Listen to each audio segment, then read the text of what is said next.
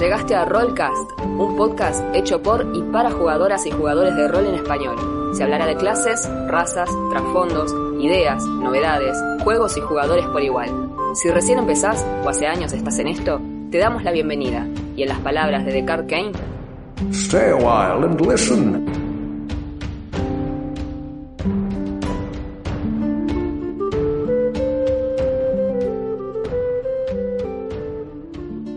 Bueno, ¿cómo les va? Hoy vamos a tener la continuación del episodio anterior de reglas opcionales para dirigir. Va, y para jugar también. Eh, yo soy Juan Yo soy Augusto, ¿cómo andan? así, y bienvenidos a Rollcast. Eh, esto es eso, así que vamos a arrancar. Es- esto es eso. Ese, ese, Ese este- seto es ese, ese, claro, ese, ese es toso. Ese, eh, vamos a arrancar donde dejamos la vez pasada, que habíamos dejado precisamente en el eh, yes, eh, yes and y en el yes but, que son básicamente la regla de plot points. Claro. Eh, los plot points son una variante que está en, el- en la guía del, del GM, del DM, y son como levemente parecidos en su uso mecánico a lo que habíamos hablado de la inspiración, Sí. pero sirven para otra cosa. Sirven para volver un poco más colaborativo el storytelling, el contar la historia. Sí, de hecho, cuando nosotros hablamos siempre de, de rol, siempre decimos esto, precisamente, que es una historia, es una narración colaborativa entre el DM y los jugadores, pero los plot points lo llevan a un nivel superior en el cual el jugador tiene la misma potestad de influir en la historia que el DM. O sea, normalmente nosotros decimos, bueno, qué sé yo, los jugadores eligen hacer un derailing de la campaña y vos decís, eh, qué hijo de puta, Claro. me lo tiraron para cualquier lado. Acá no, acá directamente el jugador puede agarrar y puede agarrarte y decir, por ejemplo, si yo estoy dirigiendo y te digo, bueno, eh,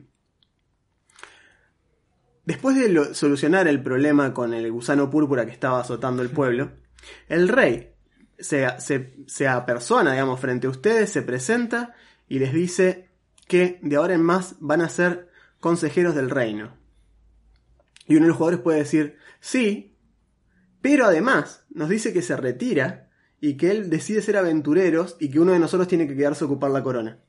Claro. Y de golpe vos quedás de cara Claro. porque, porque tenés que obedecer, es parte de la regla, es parte del Claro. chiste. Tal cual. Vamos a hablar de dónde viene un poquito el tema del yes and y el yes but. Eh, bien, eso como creo que la vez pasada mencionaste que son técnicas de generalmente teatro de improv. Sí. Todo el mundo, no todo el mundo, pero mucha gente puede haber visto uno de los shows de improv más grandes de la historia, que es Whose Line Is It Anyway, El más mejor. eh, que funciona en base a esto. Es decir, jamás le tenés que decir que no a tu compañero o compañere de escena. Vos siempre es como que roll with the punches. Viene algo, vos lo ajustás y seguís y le pones tu impronta. Entonces el yes and es sí, eso está así y además pasa otra cosa. O yes but es eso es así, pero te voy a poner esta limitación a lo que acabas de decir, le voy a dar otro spin. Exacto. Y está bueno porque las reglas, con la zona de los plot points, Son muy buenos. te ponen tres variantes que buenos. incorporan exactamente eso. El yes sí, sí, and, sí, el yes but y la última como muy demente. Es muy demente la última. Sí, Es dale. muy- eh, Vamos a hacer un ping-pong. Claro, la- las tres, es decir, los plot points son unos puntitos que tienen los jugadores que durante una sesión, eh, como que arrancan la sesión con un plot point cada uno, no pueden tener más de uno. Eh, también puede haber una variante grupal o algo así, pero en general son para que los use individualmente alguien. Y uno lo puede usar en tres formas distintas, o una y media y otra distinta. La primera, el, el manual la denomina What a Twist. Es como, ¡qué giro! Estilo, de repente está escribiendo Shyamalan. M. Night Shyamalan, tal claro, cual. Shyamalan es el que escribe el guion. Y es, un jugador puede gastar un punto de plot para agregar un elemento a la situación o lo que está pasando, como lo que escribió recién Claro, Juan. exacto. ¿Qué sería eso? Es decir, bueno, el DM te propone esto y es, bueno, ok, el rey, el rey dice eso que vos decís, pero además, ahora pasa esto. Y el DM tiene que decir, bueno, El, DM el rey ahora es parte de la party y Claro. uno de los personajes de la party queda siendo el rey. Claro. Se puede negociar en el momento, decir, bueno, el que dijo eso a lo mejor ahora quiere jugar con el rey y retira al personaje, ahora el personaje tiene eso, Exacto. que puede tener un montón de consecuencias en el mundo y demás. Pero que puede estar re bueno. Claro, Y, y así todo, guarda, porque como ese jugador usó ese, todos tienen una. sí. O sea que otro de los jugadores puede agarrar y decir sí, pero pide que seas vos explícitamente. ¿Entienden? Entonces como que de golpe se puede hacer, y, pero es necesaria, al igual que hablamos en sesiones anteriores, es necesaria que haya una complicidad grupal suficiente. Sí. Por ejemplo, les voy a dar un ejemplo de esto que sucedió, que usan este estilo de dirección y están, creo que hay cuatro episodios subidos a YouTube, el resto está en la parte privada, pero de Rooster Teeth, que tienen uno dentro de sus canales están Achievement Hunters, este, y uno de ellos es Funhouse. Funhouse tiene una sesión de rol que eh, tienen varios capítulos, como le dije, hay cuatro subidos a YouTube y el resto están en, en, en la página de Rooster Teeth Ajá. va tras una plataforma de pago, un dólar por mes, una cosa así. El DM es un DM convencional de D&D, pero el chabón les hace dirigir con esto. ¿Por qué? Porque tiene cinco tipos que son humoristas de improvisación Ah, en el equipo. Entonces, no los limita, no les dice nada, y si ellos dicen, oh, pero imagínate que cuando, o sea, asumo que cuando entra el juglar, entra aparte con el séquito de 15 cabras que siempre usa, y el DM no puede decir nada y decir, claro, sí, entra con todas las cabras, y es muy gracioso porque, bueno, son un equipo de comedia que trabajan juntos hace 5 o 6 años, entonces ya se conocen de memoria, se saben dar los pies, eh, saben que no lo están cagando al otro, saben que el otro va a saber reaccionar y seguir. Muy bueno, brilla, brilla mucho. Es muy bueno. A mí me pareció excelente cuando lo usaron porque fue la primera vez aparte que vi este estilo de dirección implementado en un grupo que está hecho para eso. ¿Entendés? Es como que, y sí, vieja, es la posta. Van en un grupo de impro, le metes este, este estilo de dirección y de golpe puede salir una, una demencia terrible. Pero, ¿vos, vos sabés lo que yo le recomiendo mucho esto? A mí me parecería muy interesante, ¿sabes para qué? Para dirigir one shots. Ah, totalmente. Un one shot con esto es una Totalmente. fiesta. Todo, aparte todos se involucran de otro a otro nivel así. Claro, aparte puedes hacer un one shot introductorio a la campaña y después de que termina ese one shot, sí le das el control al DM. Claro, pero, pero, todos tuvieron chance, ¿entendés? Y todo lo que pasó fue canon, Eh, Todo es canon. así que quedó. Exacto, todos tienen chance de haber influenciado en el nacimiento de la campaña como tal y después listo, sí, le das al DM, tomás, seguís, seguís vos. Es muy bueno. Y cuando de última, cuando a todos se, rompen las pelotas, agarré y decir, che, hacemos otra sesión con plot points. Bueno, o sea, onda, qué sé yo, haces esto. Por ejemplo, mira, si se me ocurre hacer esto, haces la primera, la, la sesión esta para generar un arco argumental. Bien. Y esa va con plot points. Y pa, pa, pa, pa, lo arman entre todos, le dan el control al DM, el DM dirige lo que tenga que dirigir. Cuando termine el arco argumental, hacemos otra con plot point para redirigir. Que puede o no estar relacionado que pasó antes. O no, le das bueno. de vuelta el control al DM, el DM dirige hasta que termine el arco. Es muy buena esa. Eso está re bueno para mí. está muy bueno. Es Me como parece que cada tanto le das un golpe de timón distinto. Claro, como diciendo, bueno, a ver, ahora ustedes propongan qué vamos a hacer. Porque viste que siempre cae sobre el DM la responsabilidad de, che, loco, al final tus malos siempre son, viste, un rey que se cansó, que... Y bueno, a ver, y propongan, Claro, hagan un partido ver, ¿qué- ustedes qué y ganen las elecciones. Claro, exactamente, ahí está. a ver, Tomar el control creativo. Tal cual. Es muy bueno. Eh, la... La segunda opción. Claro, la segunda opción es como expandiendo esa. Ajá. Es, ok, alguien gasta un plot point, alguien propone su modificación, se llama The Plot Thickens. Es como... La, se- la se- trama se la- engrosa. claro, la trama se engrosa, se complica se complica la trama, claro. Claro, le pusieron maicena a la trama. Eh, Pero con agua tibia. Pues si la pones con agua fría, se te hace uno grumo que después no lo disolvés con... Es como ponerle el ch- chocolate quillá. Para los que no son de Santa Fe, lo lamento Claro. mucho por ustedes que nunca tomaron un quillá. referencia indescifrable para los demás, Pero bueno. es como que hay todo una, una- un mito local.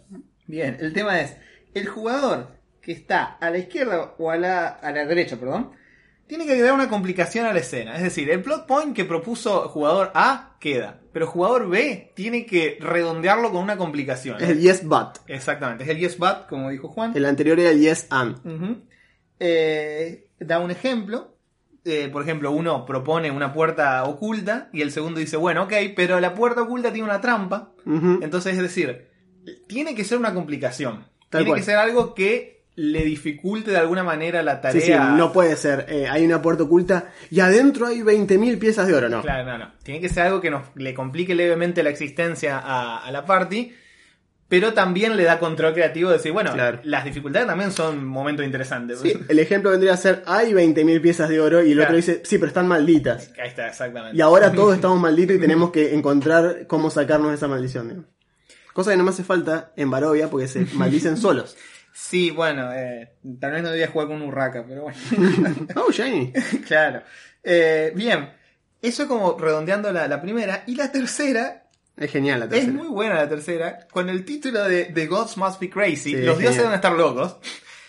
Básicamente, hay un DM y en cualquier momento, esto, digamos, el grupo tiene que estar como prearmado No, no, para esto. Tiene que estar aceitado, pero En cual- cu- cuando transpiran tienen que sudar WD-40 de lo aceitado que tiene que estar el grupo. Básicamente, el DM es un DM, está narrando, no pasa normalmente, pero en algún momento uno de los jugadores dice, bueno, yo gasto el plot point. Y a partir de ese momento, ese, ese personaje deja de ser un personaje y se vuelve el DM. Que el DM se vuelve un jugador. Sí. Y es como que, bueno, Wanda al banco, ahora yo dirijo. Y... Sí, el- y él dice que el, el que está jugando pasa a ser un NPC inmediatamente Claro. y pasa a controlar el mundo y bueno. Y acá, bueno, nada, o sea, eh, y encima en esta regla no pisa las otras, o sea que Exacto, podés usar esta y los otros pueden quemar plot point para tirar yes and y yes, o sea, es...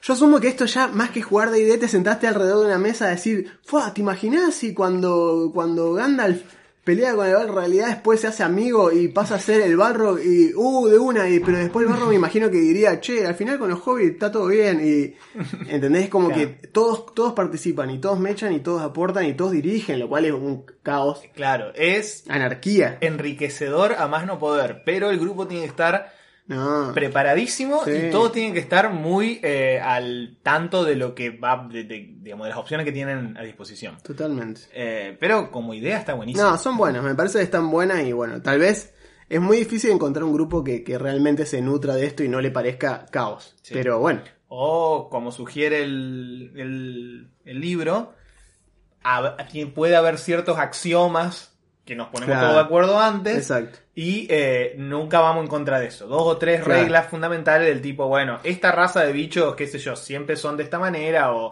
en el pasado sucedió X cosa, no vamos a hacer que de eso no haya sucedido y una cosa así. Es como las leyes de la robótica Claro, de Asimov. de Asimov, Hay- o sea, agarrá y pones tres o cuatro directivas que no pueden, no se pueden romper. El resto hagan lo que quieran, pero mientras no joda con esas cuatro directivas. digamos. Tal cual. Bien, Y eso sería Plot Points. eso sería toda la regla opcional de plot points. Y de acá ya nos vamos. Vamos a hacer un último toquecito que quería hacer antes de pasar a combate, porque combate es la sección Ah, más heavy. Sí, digamos, hoy el episodio va a ser ocupado por eso. Sí, va a ser ocupado casi completo. Así que queríamos mencionar una que nos faltó la vez pasada, que es eh, las opciones de las estadísticas. Hay dos. Ah, sí. Hay dos que son la de. Hay, o sea, te pone dos del ejemplo. En realidad vos podés agregar la que vos quieras. Pero a fuerza, destreza, constitución, inteligencia, carisma y sabiduría, que son las seis estándares, se le agregaría una séptima puntuación de, de, de característica. Hay dos que te propone el manual, que son miedo, horror. Y hay otra, que no está acá, que es la de honor, directamente, si vos quisieras. Sobre todo se puede dar en las casas enanas o en ese tipo de cuestiones, eh, en las cuales vos podés tener, viste que la, la- la sociedad enana está muy, eh, muy dividida por el tema de las castas Claro. y de las familias, etcétera. Entonces vos podés tener directamente una puntuación de honor. Yo creo que si vos jugás en una campaña, por ejemplo, que son, no sé, cinco dwarfs, En la cual y vos te manejes dentro de la sociedad enana hagas como una campaña misma manejada como sin salir demasiado al mundo exterior, que se puede, tranquilamente. Totalmente. Cantidad de Eh, bajo tierra. Claro, te vas todo para la infraoscuridad y se manejas con los enanos y demás. Y le agregas una puntuación de honor. Y funciona igual que las otras puntuaciones. Simplemente que los chequeos los haces, haces un chequeo de honor o una salvación de honor. Y esa puntuación se va incrementando al igual que cualquier otra característica. Eh, te permitiría, eh, qué sé yo, hay cosas que haces que requieren que demuestres tu nivel de honor o que se vuelven más difíciles, depende de tu nivel de honor o tu conocimiento de ciertas... Podés hacer un chequeo de intimidar con la puntuación de honor. Con la puntuación de honor, es decir, que hacer valer tu casta, por ejemplo, Claro. por la de otro, y Tal eso cual. serían, no sería una intimidación estándar No. de esfuerzo carisma, Es, es- lo, es lo que haría, es lo que haría, por ejemplo, un militar. Claro. Si un militar tuviese que plantársele a un soldado de menor rango, tiene Claro. intimidar con su, con su Claro. cargo militar, no le hace falta hacer. Exacto, no- ni, ni convencerlo, Nada. ni convencerlo, ni intimidarlo con violencia física. Es Exacto. decir, somos parte de una jerarquía, tenemos reglas en común. Y después están las otras dos, que son, e- esa es la de honor que dijimos recién, y la de sanidad, que es la otra, tipo cordura. que vendría a ser cordura. Esta sirve para si querés jugar algo más Lovecraftiano, que era lo que Tal hablábamos cual. la vez pasada, Tal cual. le metes dependencia exclusiva de Healing Kids. Bien. Le pones el modo gritty, o sea, el descanso largo es una semana. Le pones eso, Muy le bien. pones esto y le pones puntuación de De sanidad. cordura. Claro, de repente estás jugando una especie de llamado de Cthulhu con D&D. Que se puede. Totalmente. Porque este sistema es súper versátil. La gente piensa que la sobresimplificación del sistema lo arruinó para la customización. No, al contrario, es lo más fácil de customizar que hay este sistema. Lo volvió muy modular, muy Podés jugar fácil cualquier cosa acá. Sí. Yo estoy convencido de que no hay sistema al cual yo no pueda adaptar quinta. Que es algo que no se puede decir de muchos sistemas. 3.5 te lo permitía hasta cierto punto. Sí. Cuarta, eso. cuarta no te lo permitía. Pero quinta vuelve Claro. a ser súper abierto. Puede ser como el D20 de, Exactamente. de los 20 Es un- años. de, de hecho, es una simplificación de- de- del, del sistema de 20. Ujú. Lo cual es como. Es, pensé que era muy difícil de hacer y lo lograron. Quinta es. Al tener el tema de ventaja y desventaja, le quita los bonificadores numéricos que eran lo que antes poblaban 3.5 y te lo hacían insoportable. Todo eran numeritos, ¿eh? Ahora, eh, bueno, lo, lo hablamos en la versión pasada con el combate este que tuvieron que me contaste. Uf. Eh, 3.5 tiene defectos que no los veíamos. 3.5 era como estar en una relación tóxica en la cual vos no te das cuenta de lo que estaba pasando cuenta. porque estabas muy metido adentro y aparte estás entusiasmado por jugar y es algo nuevo y te copa. Pero... En el momento que pudiste poner un pie afuera. Oh, cuando lo ves de afuera no se puede creer lo, lo molesto que es. Yo esto. no sé si al final lo conté en, en el episodio. Y no lo voy a contar ahora. Pero realmente jugué una sesión de 3.5 de una campaña que estoy jugando. Y realmente, aunque la sesión estuvo re buena, como siempre, Marce, soy un buen DM. Lo que fue, fue una oda a lo bueno que está Quinta. No voy a abundar en detalle. Así pero que bueno, En otro momento. La Eh, puntuación de sanidad lo que hace es esto, nos puede hacer, por ejemplo, es muy similar a lo que pasa en llamada de Cthulhu y demás, Claro. te hacen hacer un chequeo cuando te pones a leer un texto escrito por una lengua olvidada que se supone que no deberías haber leído nunca. bueno, o- hay un chequeo de sanidad. interactúas con un ser que es indescifrable para tu mente mortal. Una Lo cual así. te hace tirar, podés llegar a terminar tirando en la tabla de locura, que es la tabla que ya está en la GDM de por sí, Sí, que se usa para, por ejemplo, una cosa que yo no les hice hacer a ustedes en Barovia porque todavía, que es eh, las sanity checks. Los sanity checks se hacen en el Shadowfell. Todos Ah, los claro, días. Claro, claro, porque la, la propia energía del plano te, te Los va. Shard Arkai, que es la, la raza de gente que nace ahí, Qué tira, gran- tira todos los minutos de su vida. Qué grande los. Es una gran pelea constante para no caer en la, en la Claro. desesperación absoluta por el lugar en donde viven. Bueno, por lo general de ID no es así. Entonces esta puntuación extra nos permite que si nuestra campaña va a tener un tinte oscuro, va a tener un tinte de magia negra, de, de arcanismo, de ritualismo extremo, nos permite darnos esta puntuación. Es más, podés tener un solo personaje que la tenga si vos Sí. querés. Si tenés un Warlock que hizo un pacto muy heavy, Claro. al, al Warlock le das puntuación de sanidad. El Warlock del Ancient One, que es uno de Exacto. sería el, El más cutulesco. El cutulesco. eh, tendría mucho sentido que tenga así. Y esto, como vos decís, se ata con el, el tema de la tabla de locuras, que al- la, viene ya en la GDM, obviamente hay otras, pero está muy buena. De hecho, vos porque sos dentro de todo, aunque justo, bastante amable. Yo lo hubiera hecho en la campaña de Barovia, después del incidente con el niño, ¿cómo le hubiera Sí. hecho tirar en esa tabla? a- Sí, sí, sí, sí. sí. Lo pensé, vos sabés, lo, lo pensé en su momento, Sobre pero todo, dije, porque, perdón, sobre todo porque el jugador demostró arrepentimiento. Claro, si hubiera sido sí, nada, me chupo un huevo, pero no fue así. digamos. No, porque en realidad yo le cambié, o sea, le cambié cosas en su, en su hoja de personaje eh, directamente. Sí, Así es verdad, que, fue, fue más heavy en realidad. pero bueno, eh, por lo pronto hagamos lo siguiente.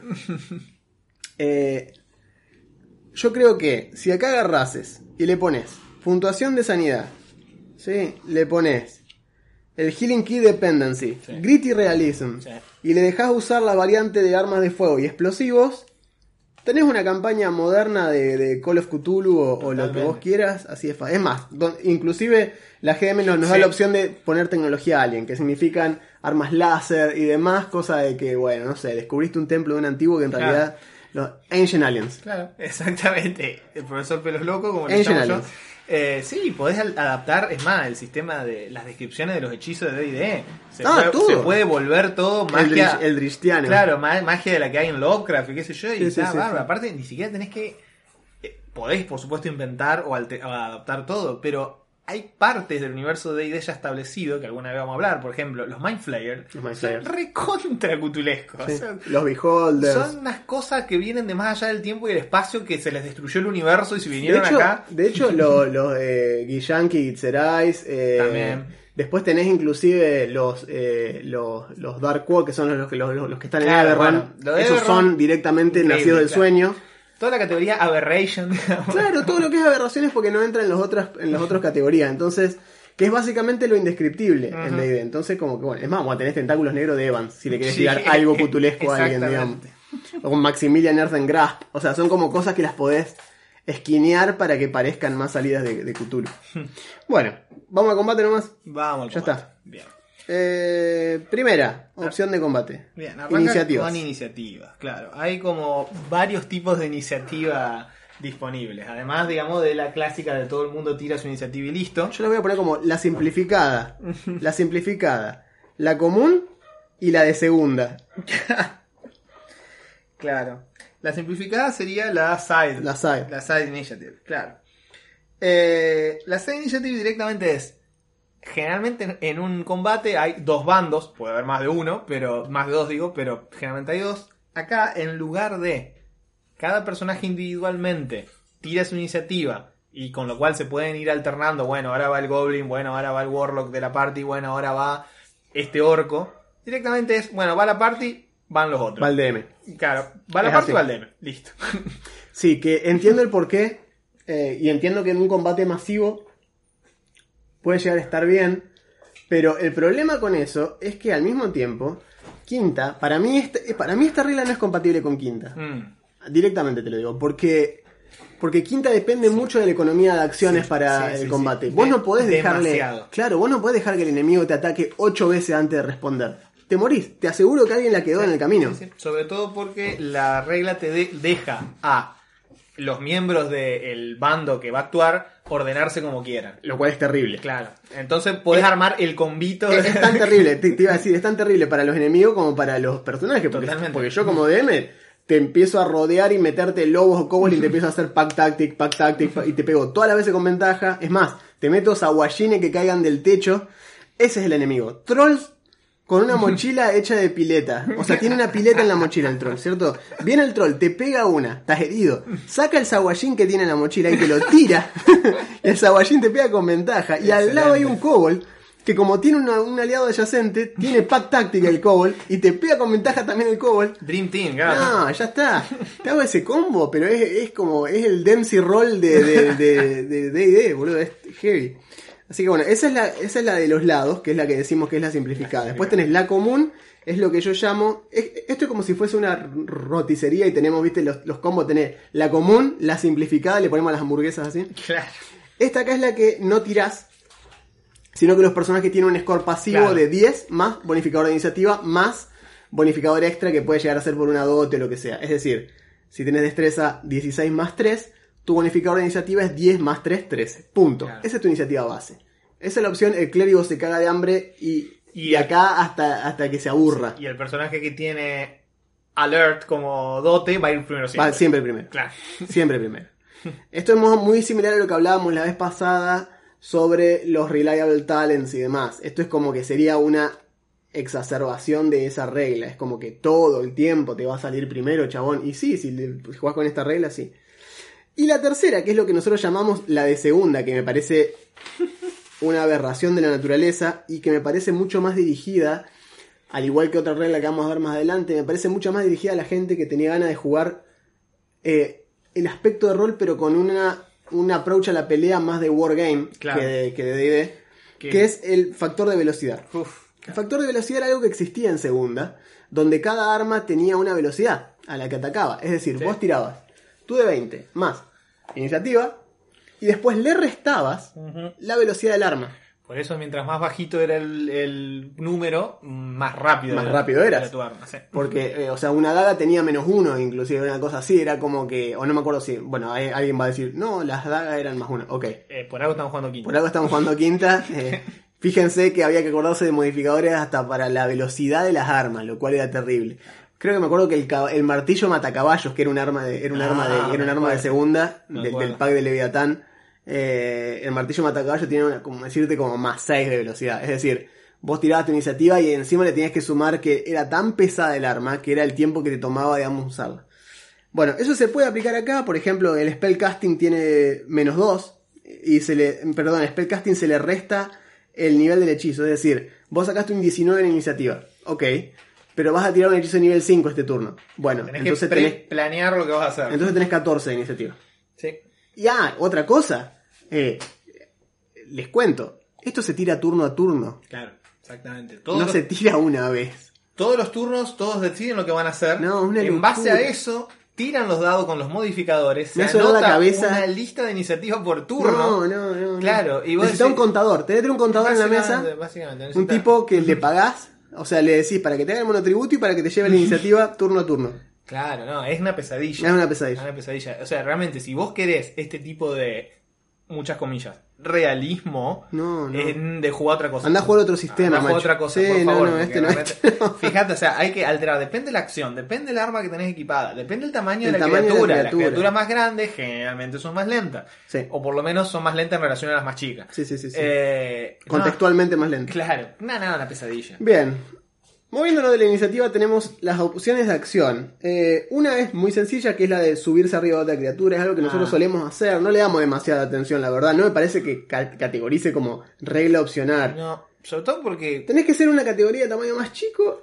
Haces un chequeo de atletismo enfrentado o de, o de, o de acrobatics enfrentado.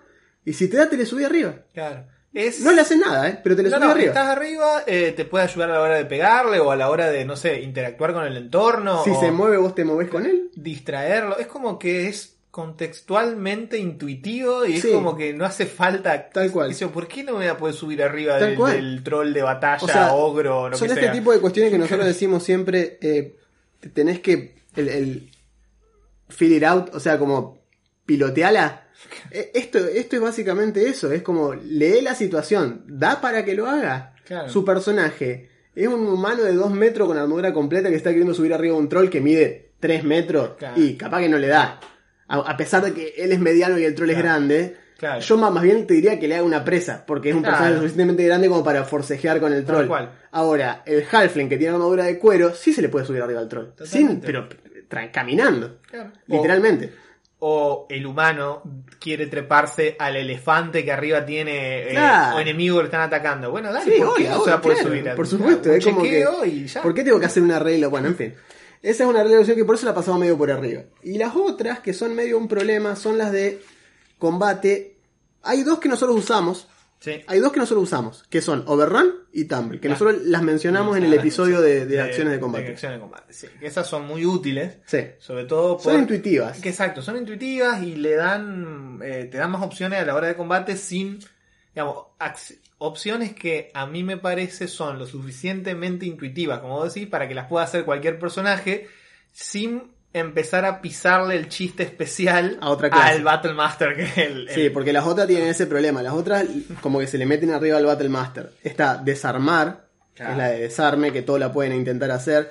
Que guarda, porque yo entiendo por qué mucha gente me lo, lo- O sea, me lo han pedido a mí como DM, jugadores viejos, Porque que vienen de otros en sistemas. 3.5 era una opción como podía Cualquiera lo puede de pegarle ahí desarmar Eh, a alguien. de, de hecho, el Bonfa, eh, por- que es alguien que vamos a mencionar seguido porque es un jugador mío de hace muchos años y, el, y compañero a cada gusto, y el Bonfa siempre va a intentar hacer reglas de 3.5 porque es el sistema con el que más tiempo jugó, entonces como que va y, y- y segunda jugó mucho, pero 3.5 fue como lo que más fresco le quedó, entonces él durante mucho tiempo intentaba hacer ese tema, sigue haciendo el paso de 5 pies, eh, esas cuestiones digamos que quedó de 3.5 y el desarme es una. El desarme y el derribo eran reglas, maniobras de combate opcional, que ahora en quinta pasaron a ser para el Battle Master, básicamente. ¿sí? Entonces, si vos permitís estas reglas, o sea, esto es básicamente, intentás hacer un chequeo enfrentado, como si fuese una presa, si le ganas, el ataque lo desarma. El defender dropea el ítem que tenga en la mano, o sea, un arma, una poción, un escudo. ¿sí? Claro. Lo cual es heavy. Eh, es heavy de hacer. Y la otra opción, que esa es una, ¿no? Y esa es lo que decimos. Para mí, pisa al Battle Master. Si tenés un Battle Master en el equipo y... Claro, Tal vez no se lo dejes. Ahora, si no hay Battle Master en la party... eso iba a decir, si no hay Battle Master, a nadie le interesa hacerse un Battle Master, pero tienen clases que pueden llegar a aprovechar esto, bueno, Claro. ¿por qué no? Si el Paladin lo quiere hacer, o el Claro. Ranger o el Bárbaro quieren aprender a hacer eso, no me parece mal. No.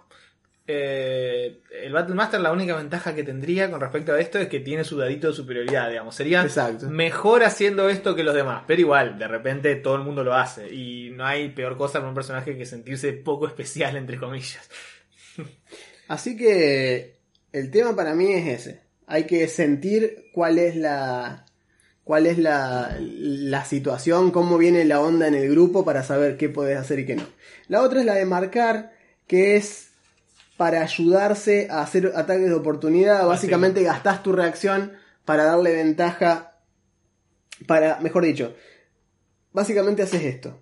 Cuando una criatura te hace un ataque melee, también puede marcar un objetivo. Hasta el siguiente final de turno del que, del que atacó, tiene ataque, tiene ventaja en los ataques de oportunidad que hagan, o sea, Tus aliados, digamos, exactamente. tienen ventaja en los ataques de oportunidad que hagan contra esa, Contra esa criatura. criatura que vos marcaste con tu ataque. Y el ataque de oportunidad no gasta la reacción de los que ataquen. Ah. Ese es el chiste. Claro. Básicamente vos le dejas que todos hagan un ataque de oportunidad sin gastar su reacción. Claro.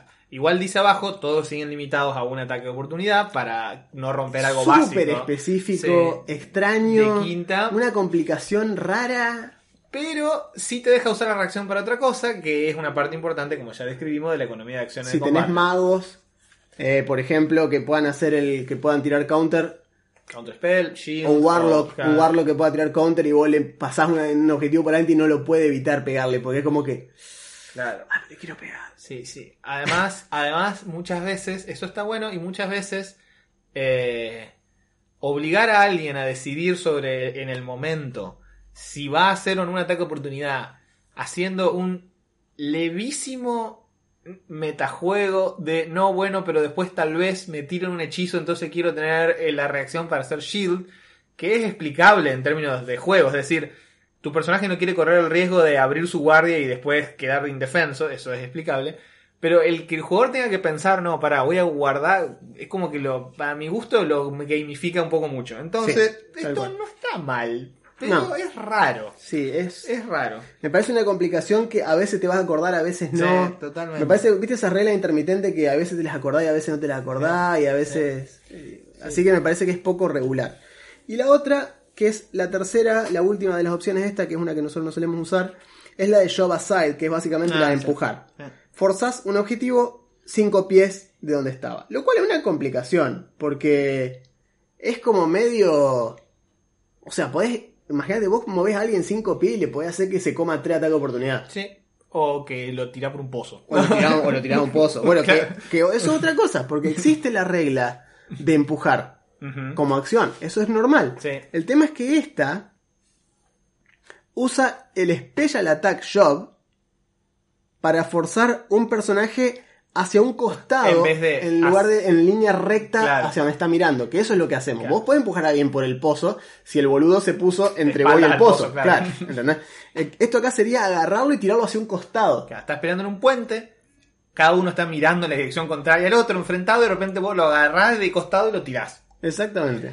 La única diferencia mecánica con empujar a alguien hacia atrás es que esto es con desventaja. Exactamente. Eh, tiene su uso, pero bueno, tanto DM como jugadores, en el momento en que alguien la pase muy mal por aplicación de esta regla, eh, van a pensarlo dos veces. Exactamente. Así que bueno, esa es una. Y habiendo pasado esto, nos quedan las reglas de... eh, vamos a pasar a las de... Vamos a terminar con combate. Vamos a, a la parte de la orientación en el combate. Ajá, el facing. Sí, hay tres, básicamente. Está las diagonales, el flanqueo y el facing. Facing es la peor de todas y es... Yo imagino jugar una campaña que tenga facing y que además tenga el tema este que hablamos de la, eh, la iniciativa con velocidad. Facing. Y de golpe necesitas no un contador, necesitas tener una computadora de la NASA para que cada turno sea más o menos jugable. Las reglas son así. Tenemos Dame la página, por favor. las reglas de facing, ya te digo, 251, 252, Gracias. etc. Eh, esas reglas, hay una que nosotros usamos de manera normal, porque la consideramos una regla necesaria inclusive, que Sí. es la de flanqueo. Sí. El flanqueo es una regla que traemos ya desde tercera, Claro. la, la- la arrastramos en Pathfinder, en Pathfinder te da más 2 Sí. al ataque, y acá simplemente hacemos que una- un personaje solo tiene ventaja en combate cuando está flanqueando. ¿Qué significa flanqueando? Que en la cuadrícula o en la imaginación, los dos que están atacando a un mismo objetivo están en casilleros opuestos. Lado opuesto. No uno al lado del otro, no uno de costado y el otro de frente, opuestos. O sea, uno atrás, uno adelante. Es decir, flanqueando. Le tienen controlados los movimientos. digamos. Exactamente, es decir, para donde intente moverse, él siempre tiene alguien que lo está jodiendo y no puede concentrarse en esquivar para ningún lado en particular, entonces se considera que está flanqueado. Esta regla, yo se los digo como, como DM que dirigió Rogues durante bastante tiempo, es necesaria. La primera campaña que yo jugué, la primera mitad de la campaña o más, la jugamos sin flanqueo, aplicando el la puntuación del rogue como te lo dice el manual. La descripción de Sneak Attack. Exactamente. El Rules as Written, o sea, jugando los raw. Si vos jugás el, el juego como el manual te lo dice, cada vez que el rogue se ponga al lado de alguien, o que haya alguien al lado de la criatura que está atacando, el rogue tiene sneak attack. Claro, si no tiene desventaja por alguna otra razón, el solo hecho de estar al lado de un aliado le da Sneak Te convierte en un lobo. Y tenés Pack Tactics siempre. Son un kobold con Pack Tactics, esto es lo mismo. Claro. Lo cual era terrible a distancia, porque tenías. Eh, si, si el chabón estaba como peleando, estaba trenzado en combate contra alguien, y el rogue estaba de lejos tirándole y tenía sharpshooter en que ignora cobertura, todos los flechazos del rogue de lejos eran sneak attack, y es violentísimo eso, porque en determinado momento, cada flecha del rogue es una bola de fuego. Claro. Sí, sí, estás tirando 6 de 6. De... O sea, uno por turno, ok, está Claro. bien, listo, está bien, no es como era antes que todos los ataques podían ser sneak attack. Pero esto es muy heavy, es muy heavy. Sí. Eh, Así que yo por eso recomiendo el flanqueo. Sí, yo en eso estoy con Juan, de hecho los dos eso lo hacemos igual. El flanqueo le da ventaja. Hay otras cosas específicas que pueden dar ventaja, como por ejemplo que otro personaje use la acción de ayuda, O que uno esté en terreno superior. que uno esté en terreno superior, o cosas que el DM en el momento adjudica que bueno, dale, Sí, eso sí, sí. te da Ah, ventaja. sí, tenés ventaja. Tenés ventaja. Que- Cuando uno esté prone, por ejemplo, está, si es a melee, pero si está a distancia es desventaja. Eh, todo eso es que es parte de la, de la belleza de la regla de ventaja-desventaja. En el momento lo puede adjudicar el DM, está perfecto. Es Pero- súper elegante, si lo usas bien. Sí. Pero de repente, que el solo hecho de tener un amigo cerca Ah, sí, te da no. sneak attack, no, No, eso es un bolazo, muchísimo y es un bolazo. te rompe los encuentros. Es un bolazo. Así Ya, ya de por sí el rogue pega mucho, como para que tenga un tipo parado al lado, meterle 10 de 6 de daño, porque y porque Juan Carlos está parado al lado. Claro, no, lo Pero distrajo el- ese momento. Pero y- el tipo tiene atrás 30 metros para moverse. Y, pero Juan Carlos le hizo burla y bueno, sneak attack. Y es como que no tiene sentido. En cambio, si tenés dos combatientes experimentados, uno atrás y uno adelante, y sí, es muy factible que te comas un, un dagazo cuando no estés distraído. Tal cual. Así que bueno, esa es una. Eh, y aparte, otra cuestión del tema del flanqueo. Obliga a los jugadores a pensar de manera táctica el combate. Sí, que es algo que Sí. cuando se juega con cuadrícula siempre, siempre. o cuando los personajes son particularmente melee, termina pasando esa cuestión de lo ataco.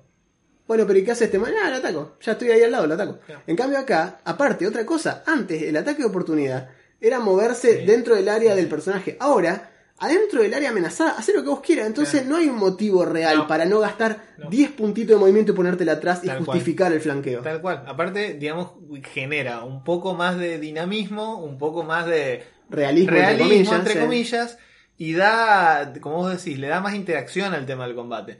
De la misma manera que, por ejemplo, las reglas de, de empujar o hacer tumble o overrun, opciones tácticas que sin ser demasiado exageradas dejan, eh, dan más, más versatilidad. O sea- eso está bueno. Est- eh, estás queriendo ver The Princess Bride, Claro. que es eso, es opciones de movimiento y, y- y hermosear un poco la pelea, que me parece algo válido y enriquecedor, o que o estás queriendo ver Rápido y Furioso, ¿entendés? Donde una piña de John Statham, a- o de, de John Statham, perdón, eso de transportar. Bueno, también estuvo en Rápido y Furioso, sí. ¿Quién Es no como- estuvo en Es como un universo compartido ya a esta altura del partido. Es como el Fast and Furious eh, Es el Smash de Cinematic Universe. Claro. Claro. Everyone is here, brum brum, debería decir el trailer. Eh, así que bueno, ok. Tal cual. Moviéndonos de esa, empieza la regla de diagonales. Ah, esta, para todos los veteranos que nos escuchan, eh, también. En 3.5 todos tenían su versión y generalmente era bueno eh, cuando te estás moviendo en diagonal. Qué porón. El primero era 5 pies, después el segundo era como alternar pasos de 5 y 10 pies. 5 10, 5 10. Por una cuestión geométrica, matemática que existe, pero que nadie jamás entendió y todos aplicaban de todos modos. Exacto. pero A bueno. lo que yo voy, para mí, mi take en esto es me chupo un huevo, movete. Eh, es como que, a ver, al día de hoy me pasa que alguien me muestra en, el, en Fantasy Ground, ponele, me estira la flechita y me dice, no, quedo a 30, no llego por... Sí, llegás, llegás, llegás. Dejate hinchar los huevos, llegás. Es como que hay, hay una... No sé cómo explicarlo, pero hay como una cuestión así de... No, pasa que si cuento en diagonal no llego por 5, en cambio si cuento en línea recta o me muevo así, dos para acá y una para arriba y ahí llego. Atenta contra el dinamismo Claro, del combate, para mí. Claro, no, no, por favor, un poco de dinamismo narrativo en el combate. Claro. Eh, si te si, digamos, si no es una exageración ridícula, es decir, el, el enemigo que vos querés golpear está a 80 pies y vos te mueves 30, bueno, ok. Claro, bueno, pero si estás empezando a, a meter eh, a meter el teorema de Pitágoras para ver si llegás, la verdad que no, no. Claro, imagínate que decís, bueno, lo voy a atacar. Bueno, bancame que saco el teodolito, vos anda a pararte allá con la vara de medida. Y, y yo te mido de acá y te digo hasta te puedes mover. Bueno, dale, cómo no. 15 minutos más tarde, tío, no, no llegó por 5, che, qué cagada. Bueno, Ah. entonces preparo acción. Andá la puta que te parió. Perdimos 20 minutos, ¿entendés? Claro, Entonces, eh, eh, eh, la verdad que se muere todo. sí, no, no, no, no, no, no lo considero una regla decente. Y la otra es peor aún, que se llama facing. Ah, La regla de facing es una regla que es básicamente. uf, es lo que hablábamos, tiene mucho de Wargame. Tiene esta cuestión de que considera hacia dónde está mirando el personaje. La orientación del arma, del arma, es decir, tiene una espada en la mano derecha, Claro. entonces el lado derecho es su lado de amenaza. En la mano izquierda que tiene un escudo, bueno, los ataques que vengan con del lado izquierdo Claro. tienen más dificultad para pegar. Claro. Y además puede moverse hacia atrás. Ah, pero está mirando para allá. Sí, pero como acción gratuita, giro hacia este lado. Ahora estoy mirando para este lado. Y eso cambia todos los turnos de todos los jugadores, todas las veces. Cada vez que termina el turno tenés que decidir para qué lado te vas no. mirando. Una vez más, parecido al tema del factor de velocidad para la iniciativa y demás, esto es demasiado complicado Claro. para el sistema, no está hecho para esto. Si, si vos querés jugar al Medieval Adventure Simular, Simulator 2020, ponele Facing, ponele Gritty, ponele, qué sé yo, todo. Pero eso sí, tus encuentros no van a ser narrativos. Es como que. Claro. O, o sabes qué, a lo sumo yo lo puedo interpretar para alguien que quiera hacer, no sé, una campaña en la cual 95% del tiempo se rolea Claro. y hay solo un 5% De de, la historia Claro. que se desarrolla en combate. Y esos combates son súper letales. Súper detallados. Detallados y letales. Entonces, Exactamente. bueno, Es como si fuese, viste, la película, no sé si la viste vos, eh, Rob Roy, que Liam, Liam Neeson es el, el No, protagonista. no y, bueno, tiene una pelea al final con un príncipe, que el, y el príncipe pelea con un florete, Claro. y él pelea con un mandoble escocés, viste así. Y la pelea es eso, son dos horas de... se miden mucho, se estudian. Claro. Ahora, cuando el babo baja el mandoble a la altura de la clavícula, se acabó la pelea, Claro. digamos, así. es el, Pero es el bullido Blade. es un bullido Blade, tal cual.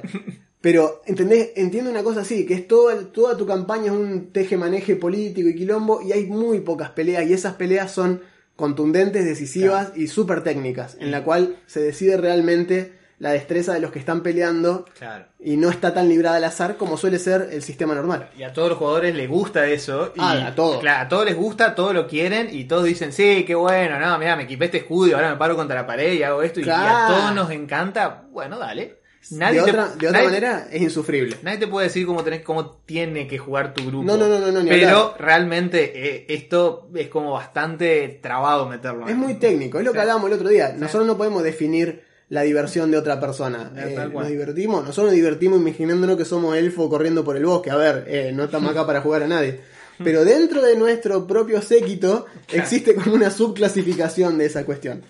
Así que bueno, habiendo terminado con estas, eh, con estas, perdón, nos quedaría hablar, bueno, precisamente lo que decíamos recién, las consecuencias del combate, que pueden ser tres. Las heridas que quedan, Ah, el daño masivo y los chequeos de moral. Me acuerdo en 3.5, en un momento, en, eh, quien era nuestro DM, que ahora es jugador de ambos, Mariano, eh, en un momento descubrió el che- los chequeos de moral. Y de golpe fue como que los, los enemigos dejaron de ser eh, todos no muertos, que simplemente se quedaban a, a morir, y de golpe empezaron a tener como esta coherencia de, che, nos cagaron a piña, éramos 15, pasaron 20 minutos y quedamos dos, vámonos de acá porque vamos a hacer boleta nosotros también. claro. Lo cual es lógico cuando el enemigo no es un muerto viviente. Claro, o un constructo o una cosa sin mente que no le preocupa su pre- autopreservación. Claro. Eh, a mí los chequeos de moral me parecen una, digamos, me parece meterle una regla numérica a algo que debería ser sentido, Sentido común. común, totalmente. Vos como DM, digamos, una vez más, yo no jamás pretendo decirle a la gente cómo tiene que dirigir. Ahora, si vos pretendés cierta coherencia y como realismo, coherencia interna, Siempre que decimos realismo es comillas. ¿eh? Claro, eh, comilla, comilla, estamos hablando del juego de D&D, ¿ok? Eh, el juego donde la, la magia es muy usual, la gente vuela, hay dragones, no está la realidad acá. Eh, si quisiéramos realidad, jugaremos Tax Simulator 2000. Claro. Eh, si vos pretendés cierta coherencia interna, es 10 bandidos tienen la pésima idea de asaltar a los 5 tipos super blindados que Nivel vienen, 10. nivel 10 que vienen por el bosque, muy estilo videojuego, en el cual los encuentros al azar suceden más allá del- de la composición de tu party, salvo ej- ejemplos específicos. Y después de el segundo tipo despedazado por un solo golpe del fighter, o que el mago lo reduce a ceniza con su hechizo más simple, ¿vos creés que los otros ocho No, se van a quedar claro. a pelear? No, mataste a mi amigo. te- Disculpa, nos confundimos Claro. y se van Se van. con lo que puedan. Claro, o, o se ponen de rodillas y que le piden por favor Claro. que no los maten. Con los goblins pasa lo mismo, Claro. con los kobolds pasa lo mismo. La mayoría de las criaturas pide- piden ese tipo de cuestiones. Nadie- Caso en los que no pasa, es más, hasta las bestias salvajes tienden a irse cuando están lastimadas. Las bestias salvajes no se van, no se suelen ir por simple intimidación Claro. o porque muere un compañero. Ahora, cuando las lastimaste lo suficiente, por ejemplo, un lobo, ponele que tiene un lobo terrible, tiene 40 HP, lo dejas en. Si, si sobrevive, estando en menos de 10 HP, se va a dar vuelta y se va a ir. Claro. Va a ser disengage y Eh, desaparece. Eh, realmente eso, eh, de hecho podríamos, no tener un episodio, pero da para hablar, porque esto tiene que ver con dirigir de manera verosímil. Claro. Y tiene que ver con, a menos que, hablando de criatura, a menos que esa criatura, por lo menos así lo veo yo, esa criatura esté tan muerta de hambre Claro. que realmente no en su cabeza no le es una opción el, el irse, por lo menos para iniciar el ataque. Obviamente que si la fajan mucho se va a ir. O que esté, por ejemplo, defendiendo a las crías o el nido o una Claro. cosa así, que ahí por instinto va a pelear hasta la muerte.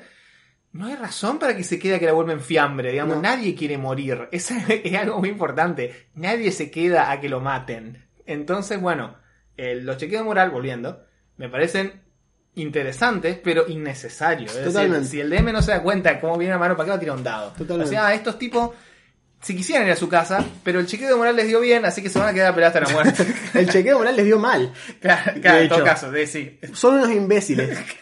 Por ejemplo, una criatura que no puede hacer chequeo de moral porque por regla es así, es el oso búho. El oso búho pelea Claro. hasta que se muere. Claro. Pero no porque sea estúpido. No, es tan feroz, es tan salvaje y está tan hecho para pelear. Es un experimento. es- porque precisamente no es una criatura natural. Ya vamos a hablar en algún momento del oso búho, pero eh, como está hecha para eso, está hecha para matar, está hecha para el combate, se queda ahí hasta que se muere o mata. No hay otra para el oso. Eh, así que bueno, hay ejemplos, hay, pero por ejemplo los dragones. Un dragón lo deja abajo HP y dice, bueno, nos vemos la próxima, voy a esperarte a que descansen y les tiro arma de aliento arriba de todo el campamento, que es lo que haría un dragón. Son bichos inteligentes, no se van a quedar ahí así, "Buah, supongo que me muero ahora. A menos que les pase como me suele pasar a mí cuando yo pongo un dragón, que me lo arrebatan de una manera que no tengo ni tiempo de irme, que me, me ha pasado. Eh, pero bueno, es más, me los han matado intentando irse, levantando vuelo para irse. Eh, siempre pasa algo. Ha habido, Triple 20 en el aire. ha así, habido bueno. claro, tiradas de demasiada suerte. De hecho, deberíamos ponernos Dragon Slayers o algo así. ¿Qué ¿no? vamos a hacer? Bien, y las otras dos reglas que hablábamos es la de... Estas dos son similares, vamos a intentar simplificarlas un poquito, que son la de lingering injuries, o sea, heridas perduran, Claro, perdurables Duradera o o algo duraderas, así. Sí. y daño masivo. Claro. Daño masivo es la más fácil de resumir. Daño masivo es cuando algo te hace 50% de tu HP total En daño. en daño, En una- de un solo saque, en un digamos. solo golpe, claro, no, no cuatro golpes que te hagan 50%. En uno solo te bajan, ponele, tenés 20 HP, te baja 10 de una, así. Que es algo que puede pasar muy fácil en niveles En bajos. niveles bajos es muy fácil. posta. De hecho, para mí, 100% de las cosas te hacen 50% del HP. Eh, Fácil, un Cobol hace un D6 más uno. claro, de hecho, si vos tenés, no sé, Si tira una lanza, pues tira 12, destreza. 12 hit points, de Ah, repente chao, listo, te sí. hizo 7 de daño. Y, Sí, sí, daño masivo. ¿Y qué significa el daño masivo? Te hace tirar un chequeo de constitución, dificultad 15 creo que es. Sí, Y si no te da, pasan cosas. claro. te reduce a 0 HP, eh, quedas prone. Si no te da, tiras un de 10 y hay una tabla de efectos que está en la, en la GDM que te pueden pasar cosas todas malas. Todas malas. Que de por sí, otra vez, en nivel, esta regla es desproporcionadamente dura para los niveles bajos. Exacto. Un chequeo 15 cuando, en niveles bajos no es para nada fácil de lograr. No, no, no, Tenés menos de un 50% de chance con habilidades de más 3 o más o menos de sacarlo. O sea, de Sí. repente la- el goblin o el kobold que el GM, que el DM te puso simplemente para molestarte un rato, de repente te puede acostar un personaje o matarlo. Sí. Eh, y bueno. En niveles más altos, bueno. Sí, después es más difícil, ese Claro. es el tema, pero bueno, qué sé yo. Eh, y después la otra regla, que es la del Lingering Injuries, esa es más interesante Sí, desde el punto buena. de vista del flavor. Esa está Eh, buena. Podés, básicamente, solamente la aplicás en determinadas situaciones. Elegís vos. Cuando un personaje se come un crítico, cuando cae a cero pero no lo matan, o cuando falla un chequeo de salvación de muerte por 5 más, que esa es la que más me gusta. Sí. Eh, O es más, yo, yo la pondría por default cuando se comió dos chequeos de muerte y se salvó recién Se al salvó con tercero. el tercero. Para este theme recurrente que ya hemos tenido en varios episodios, de que Juan y yo sentimos que debería haber más consecuencias al estar tirado Sí. hecho un trapo en el piso y que después te levanten así como si nada. Y te vuelven a tomar y cuesta lo mismo volver a levantarte. Claro. Casi- es siempre lo mismo. Healing War, vamos a dar, levantate. Dale, dale, papu, que tenemos que el país se salga adelante peleando entre todos. Claro. Eh, bueno, esta acá lo que hace esa regla es, cuando pasa eso tiras un de 20 y las consecuencias pueden ser perder un ojo, perder una mano, perder un pie, eh, te- tener una renguera permanente, eh, qué sé yo, tener una herida interna, costillas rotas, una, una cicatriz horrible, una cicatriz menor, etcétera. Todo eso tiene sus consecuencias mecánicas, Sí. además de estética. Sí, ¿no? sí, sí, te da desventaja en los chequeos de percepción si perdés un ojo, etcétera. A mí una sola vez me usé, lo, lo usé para un personaje de la campaña anterior, el de Mariano precisamente, eh, que él me dijo, yo conseguí una miniatura que estaba buena, pero que tenía un parche en el ojo. Ah, y yo le dije, esta miniatura sería ideal para tu personaje, pero tiene un parche en el ojo. Y él me dijo, ah, ya fue, vamos a sacarle un ojo al personaje para que parezca por usar la mini. Entonces, no se lo saqué, obviamente, no le saqué el ojo. Pero cuando le metí un crítico con un dragón, eh, con un dragón verde que se le metió dentro de las fauces directamente y el dragón lo mordió, la baba del dragón ácida le cayó en el ojo y le hizo perder el ojo. Fue un crítico, le hizo mucho daño y además le hizo perder el ojo. Entonces fue como que dije, bueno, ok, de ahora en más tenés el ojo, eh, perdiste el ojo. Tenés desventaja en chequeo de percepción que sean relacionados a la vista. Esta me gusta porque además eh, Le da personalidad. la personalidad vuelve un poco más. Le da más consecuencia al combate. Es decir, todas estas heridas se pueden ir, es decir, con magia o curación, las- los personajes se curan. Pero eh, en el espíritu ese de un poco más gritty o un poco más eh, desafiante, genera efectos, eh, digamos, dificulta las campañas largas. De, che, vamos a esta dungeon durante dos meses and- y durante dos meses nunca volvemos a ningún pueblo ni a- e interactuamos con Exacto. nadie. Eh, Volvés con una costilla rota, claro. Claro. dificultad para respirar, porque te comiste una herida, herida, un flechazo en un pulmón y nunca te lo arreglaron. Bueno. Y por último, llegando a la última regla opcional que nos interesa cubrir, es, es muy larga, así que vamos a hacer un resumen solamente, porque nos quedan 10 minutos aparte. Así que la vamos a resumir y el resto lo cubriremos cuando hagamos magia, como tal. Bien. Porque la última son los puntos de conjuro. Ah, eso es excelente. Los puntos de conjuro a nosotros, a los dos nos gusta la idea y la, yo la, la voy a implementar como prueba en Everron. Probablemente en la próxima sesión les avisé que la íbamos a intentar usar. Bien. Eh, básicamente lo que hace es reemplaza los slots de conjuro para los lanzadores de conjuro y le da puntos de hechizo. Es decir, MP, puntos de mana como cualquier, mana. como cualquier RPG, hijo de vecino, hijo de Squaresoft. Eh, tenés puntos de mana que los gastás para tirar hechizo. Y un hechizo de nivel 1 cuesta tantos puntitos. Claro. Entonces, un hechizo de nivel 1, qué sé yo, te cuesta 4 puntos. Claro. La regla dice vos, con estos puntos creás slots Claro. de lo que vas a gastar. Básicamente. Y los creas en el momento, o sea, los puedes crear. Sí, los creas cuando. Sí, los creas básicamente. En lugar de ganar, le ganás un pool. ¿sí? Gastás un número de puntos para crear un hechizo. Y después lo usás para castear. Básicamente. Es así. El tema es que a partir de nivel 6 y demás, no podés hacerlo más de una vez por día a cada hechizo. Y esa es la diferencia mecánica más importante. Que me parece bien. Negativa, entre A mí, comillas. a mí me sigue pareciendo bien, de Eh, todas formas. l- Yo me parece a mí que también. El- la cuestión es, te da muchísima versatilidad a niveles bajos, Sí. lo cual que son el 80% de los hechizos que va a castear cualquier, cualquier usuario de magia de cualquier tipo. que la mayoría de las aventuras, como vimos en el episodio número 2 del podcast, se dan entre los niveles 5 y 10. Exactamente, así que nadie va a andar tirando Nadie. deseo o No. la super lluvia de meteorito a cada Exacto. rato. Pero, pero, si esto es cierto, que si la campaña, si de repente hay personajes de mucho nivel, de 15, 16 para arriba, el limitarle un solo hechizo de nivel 6 para arriba por, descanso, Sí. les corta algo así como el 50% de los hechizos de altísimo nivel que van a tener. En realidad lo que le corta es la repetición, porque les deja hacer uno de cada, pero no los deja repetir. Exacto, pueden hacer uno cada uno, cuál es terrible. Claro. O sea, el tipo puede tirar un conjuro nivel 6, uno de 7, uno de 8 y uno de 9. Si los Bienvenido a ser Warlock. Claro. O sea, es como que bueno. Claro. De hecho, te los convierte como a todos en Warlocks, en el sentido de que son magia muy fuerte y la, no, la, no se puede hacer todo el tiempo. Ahora, a ver. Ya lo dijimos otras veces. No hay nada escrito en piedra. No. Vos podés agarrar y cuando llegan a ese punto decir, che, escúchame, sacamos la regla de conjuro Claro. por punto a la mierda, volvemos a los spell Claro. slot para los últimos niveles. ¿Listo? ¿Estamos todos contentos? está. Chao. Perfecto. No cambió nada, porque mecánicamente no afecta al juego. No, porque no hace que cambie cómo se aplican los hechizos. Es simplemente la preparación. Así que sean felices. Eh, esta regla es interesante, me gusta es, mucho. es. una transición, me parece a mí, mucho más ligera para alguien que viene de jugar muchos jueguitos. Claro, es decir, tenés un pibe que viene a jugar al WoW, lo que hablamos siempre. Y luego tira curación. Él entiende cuántas veces puede tirar curación. O viene a jugar al LOL, sabe cuánto MP tiene el healer. Claro, de- entonces sabe que puede Claro. castearlo t- 10 veces antes de quedarse sin MP. Y mientras, me- mientras quiera generar un efecto más fuerte, más Gasta MP más, le cuesta. más. Es muy intuitivo. Es súper intuitivo. A mí me gusta muchísimo esta regla y la aprecio mucho más ahora ya de grande de- como DM que lo que la porque existe de hace bastante, pero sin embargo ahora entiendo que para mí tiene usos súper prácticos. Bien, hemos cubierto todas las opciones para que vean para la gilada que dice que D&D es un sistema demasiado simple, más Por favor. complíquenlo todo lo que quieran. Eh, el sistema es tan simple, tan complejo como ustedes quieren que sean. El- es tan libre, tan restrictivo como ustedes quieren que sea. Eh, y en parte es un poco el mensaje general de jugar rol. Eh, ustedes son dueños de lo que están jugando. De ¿No? hecho, si, cien plot- si usan plot point, todos son dueños de lo que están jugando. Exactamente. Las reglas, como ya dijimos muchas veces, son sugerencias, tal como el Tal código. Es como el código pirata. Eh, son más bien guidelines. Guidelines. No, no, no lo tomen como algo escrito en piedra. Por eso es un embole ser el abogado de las reglas en la mesa. ¿Se dan cuenta? Porque le quitan esto, le quitan esta, el- esta negociación de, bueno, ok, después vemos cómo es, pero por ahora es así y no rompa Claro. las pelotas. Es esa, esa cuestión que nos ayuda a ir y venir un poquito más, divertirnos un poco más, doblar un poquito más las reglas. Total, chicos, esto es, a ver, doblen, tra- doblen tranquilo que no se rompe mientras se manejan en los parámetros del sentido común, ¿sí?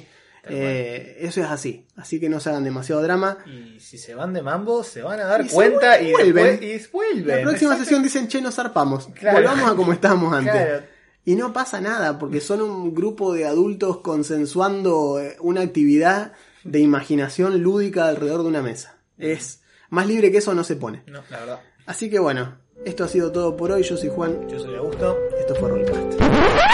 Mentira, no nos vamos. Escuchame una cosa, me olvidé decirle. Eh, estamos en YouTube también. Y estamos en Spotify.